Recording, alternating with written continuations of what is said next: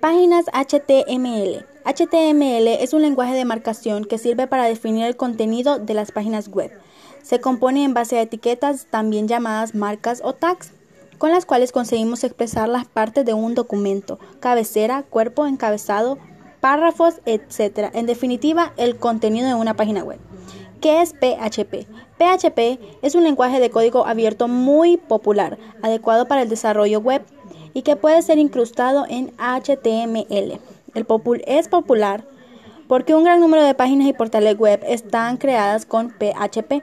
Código abierto significa que es uso libre y gratuito para todos los programadores que quieran usarlo. Incrustado en HTML significa que es un mismo archivo. Vamos a poder combinar código PHP con código HTML siguiendo algunas reglas. Hojas de estilo en cascada. CSC, siglas en inglés de Cascading Style Sheet, que en español significa hojas de estilo en cascada. Es un lenguaje de diseño gráfico para definir y crear la presentación de un documento estructurado escrito en un lenguaje demarcado.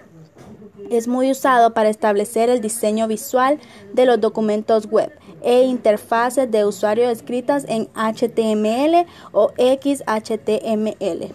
El lenguaje puede ser aplicado en cualquier documento XML, incluyendo XHTML, SVG, XUL y RSS.